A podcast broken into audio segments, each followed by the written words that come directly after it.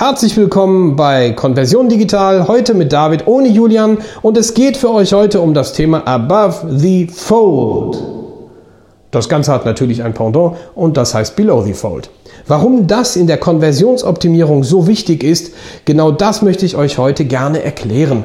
Denn stellt euch bitte vor, ihr habt eine Landingpage, ob sie nun einen holistischen Ansatz hat oder eben halt nicht, das ist völlig egal. Wichtig ist, was der User auf seiner Reise durch eure Seite tatsächlich wahrnimmt.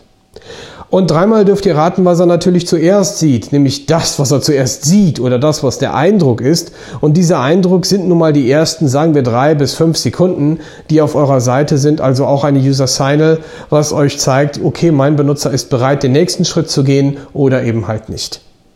Aber Default heißt in diesem Fall alles, was ich über meiner Browser-Files ohne zu scrollen sehe. Also alles, was ich zuerst wahrnehme, und Below the Fold bedeutet nichts anderes wie alles, was unter dieser Falz ist, also was mich zum Scrollen animieren muss und was ich erst auf den zweiten Blick sehe. Bei Above the Fold, und das ist sehr wichtig, sollten alle nötigen Informationen stehen, die für euch dazu zweckdienlich sind, mehr Konversionen zu geben oder zu bringen. Gemeint sind eben halt nützliche Dinge, die aus dem, ich sag mal, Traffic-Segment vorher kommen. Gehen wir mal das Beispiel durch, was wir eben halt in der letzten Ausgabe hatten. Ich habe eine holistische Landingpage mit einem transaktionalen Keyword WPC Terrassendiele kaufen oder Konversionsoptimierer buchen. Das könnt ihr euch also völlig aussuchen, ob es eben halt ein Sale oder ein Lead sein soll. Dann muss ich ja alle nötigen Informationen auf den ersten Blick sehen, die mich als Besucher dazu animieren zu kaufen. In meinem Beispiel ist das Tante Gerda. Tante Gerda sucht also im Netz über einen Suchschlitz, landläufig nennt man das Ganze so bei Google, ähm, nach einem Suchwort recherchiert. Ja, also transaktional heißt ja in diesem Fall WPC Terrassendiele kaufen. Die gute Frau ist also bereit, tatsächlich den nächsten Schritt zu gehen und sieht euren Eintrag bestenfalls durch gutes SEO ähm, und klickt da drauf.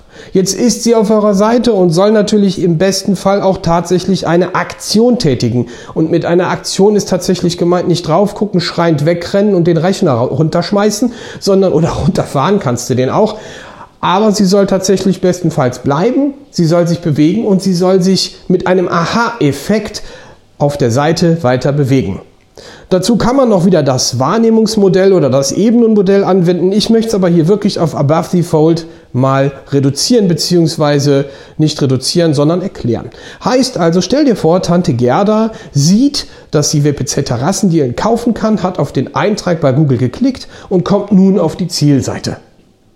Jetzt hat sie zum Beispiel einen 24 Zoll oder 27 Zoll Bildschirm, weil die gute Frau nämlich schon was älter ist ähm, und sucht dann auf dieser Seite alle nötigen Infos. Jetzt müsst ihr euch vorstellen, dass diese Persona, also diese Bayer-Persona mit dem Namen Tante Gerda, auf dieser Seite tatsächlich vielleicht sieht, WPC Terrassendealen kaufen, heute hier günstig, als sogenannten Titel. Das würde schon mal packen und passen, weil der emotionale Reiz tatsächlich auch auf dieses Keyword ausgelegt ist. Funktioniert übrigens auch im SEA-Bereich. Es muss also nicht immer zwangsweise SEO sein. Im zweiten Schritt sollte sie natürlich ein Wording haben oder ein Text, der dazu erst einmal passt. Das heißt, ähm, Informationen, die sie näher an das Produkt bindet, wie zum Beispiel schnell und einfach zu verlegen, kostengünstig, oder preisgünstig, günstiger als der Mitbewerb, was auch immer. Also gewisse Dinge, die Sie in einer Vorteilsliste, also den äh, UL und LIs für die CSS-Selektoren unter euch, tatsächlich ähm, an Infos preisgibt. Ja, man muss es jetzt im ersten Schritt nicht un unbedingt wunderschön machen, wobei wunderschön immer besser ist, weil es besser konvertiert, als ich sag mal salopp gesprochen eine unheimlich hässliche Seite. Obwohl auch da wieder kann man mit AB-Testings herausfinden, dass eine Seite, die einfach ist, tatsächlich besser konvertiert als eine Seite, die schön und kompliziert ist. Hm, ihr merkt also, Hypothesen, die ich steil wage, aber tatsächlich unterschiedlich performant sind. Da habe ich schon verschiedene AB-Testings gemacht. Nichtsdestotrotz gehen wir davon aus, Tante Gerda in diesem Fall steht also vor dem Problem und möchte gerne diese Vorteile einsehen. Sie hat sie also nun. Ihr könnt testen, wie viele es sein sollen und welche am besten performen. Fragt euch selber, was tatsächlich am besten performen würde, wenn ihr in der Position eines Besuchers seid und er ein Problem hat und er jetzt eine Lösung dafür braucht. Also nicht über vier Ecken denken, sondern trivial denken, einfach denken, weil das ist das, was der User auf dieser Seite auch gerne will, denn er will ja auch schnell kaufen. Im digitalen Zeitalter müssen wir schnell von uns überzeugen. Genauso wie zum Beispiel der Begriff Elevator Pitch, der jetzt nicht von Ungewehr kommt, weil man steht im Aufzug und erzählt kurz, was man kann und was man macht und hat die Gelegenheit, dadurch die Person mir gegenüber kennenzulernen. Hier ist das genauso. Das heißt, wir transportieren alle nötigen Informationen in den ersten drei bis zehn Sekunden, die die Person das auch wahrnimmt. Hat auch mit dem Dual Readership Path zu tun, denn ich kann ja zum Beispiel auch in den Vorteilspunkten einen halben Satz reinschreiben. Wichtig, keine ganzen Sätze und auch keine Romane, sondern so effektiv wie möglich bleiben. Und die Dinge, die besonders wichtig sind, weil super günstig innerhalb eines Satzes vielleicht mehr bringt und es dann zu fetten wäre oder zu unterstreichen für denjenigen, welchen der das eben halt schnell skimmt, wahnsinnig interessant ist. So, er liest nicht den ganzen Text und hat in den Vorteilen nochmal granuliert seine Details, auf die er angetriggert wird oder ausgelöst wird als Besucher. Daneben sollte das Ganze geprägt sein von zum Beispiel Videomaterial bei einem etwas erklärungsbedürftigeren Produkt oder vielleicht sogar ein einfaches Bild, welches die Emotionen weckt oder, jetzt verwende ich ein Wort, was man früher so gemacht hat, ein Composing. Das heißt also eine Kombination zwischen einer Person, die eben auf einem, auf einer WPC Terrassendiele erkennbar steht und den Daumen nach oben hält. Hat man sowas als Bildmaterial nicht da, kann man es in Photoshop beispielsweise so aufberaten, aufbereiten oder aufberaten kann man sich jetzt aussuchen, tatsächlich mit einem Daumen hoch und einer WPC Terrassendiele daneben so darstellt, dass es tatsächlich, ich sag mal, sinnbildlich für den Besucher einfach zu verstehen ist. Klingt jetzt nicht so wahnsinnig kompliziert. Es ist also durchaus möglich, dass ihr es einfach umsetzt. Ihr müsst jetzt nicht mit einem Composing arbeiten, aber vielleicht erstmal mit einem passenden Bild. Wichtig wäre, dass die Auflösung in Ordnung ist, dass das Bild vielleicht vergrößert werden kann und dass ihr dort in dem Bild vielleicht mit ja, dynamischen Elementen arbeitet.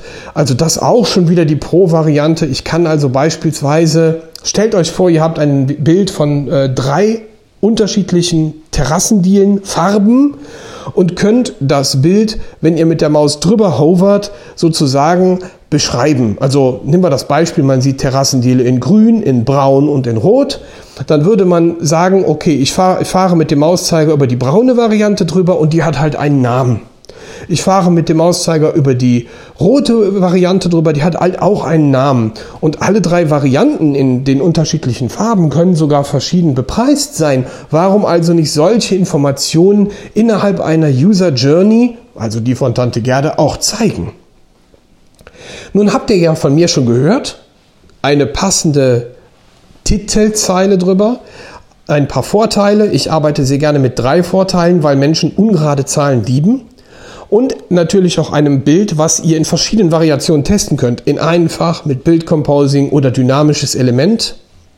So könnt ihr nun als nächstes, und das ist natürlich eminent wichtig, above the fold ein Call to Action einbauen. Call to Action, auch darüber kann man wieder einen ganz eigenen Podcast fahren. Call to Action heißt einfach ein Button. Also ein Klickbereich, ein Klickelement. Also etwas, was mich dazu anregt zu kaufen, das Produkt in den Warenkorb zu legen oder den Lead, also sprich die Kontakte zu hinterlassen.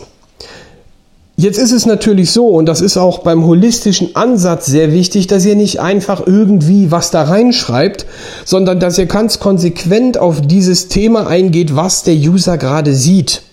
Also gehen wir auf das Beispiel ein, Person findet es gut, man sieht drei Terrassendielen, oben im Header in der Titelzeile steht immer noch WPC Terrassendielen kaufen. Dann muss natürlich, und irgendwo kommt das Wort super günstig vor, dann wäre es ganz gut, wenn jetzt in dem Call to Action, nennen wir ihn fach, fachtechnisch mal weiterhin so, steht, jetzt super günstig und dann in den Button Terrassendealen kaufen oder WPC-Terrassendealen kaufen als Buttontext und unten drunter als sogenannter Lead Out und günstiger einkaufen als beim Mitbewerb. Gut, jetzt kann man natürlich rechtlich wieder die Frage stellen, darf das? Ich möchte euch nur schon mal dafür ähm, sensibilisieren, was in der nächsten Ausgabe kommt. Ein Call to Action hat natürlich mehrere Elemente, ein Lead-In, ein, eine Beschriftung des Buttons, den Call to Action und einen sogenannten Lead-Out. Wenn ihr also above the fold diese Information schon einmal verwendet, habt ihr die Gelegenheit, den Besucher an der Stelle so richtig abzuholen, dass die Konversion tatsächlich steigt. Das kann ich anhand von Case Studies tatsächlich beweisen und ähm, würde mich freuen, wenn ihr jetzt in euren Testings genau darauf achtet. Es sind zwar Basics, aber tatsächlich so wichtige und nicht so ganz triviale Basics, dass ähm, diese tatsächlich für euch mehr Konversion erzeugen können. Vorausgesetzt, ihr achtet auf diese Dinge, die ich euch jetzt gesagt habe. Und ich freue mich darauf, wenn ich euch schon helfen konnte, mit dieser smarten Ausgabe etwas mehr zum Thema Above the Fold zu bringen. Und ähm, würde im nächsten Podcast vielleicht auf das Thema Call to Action und Below the Fold eingehen. Ich bedanke mich fürs Zuhören und wünsche euch noch einen konversionsreichen Tag.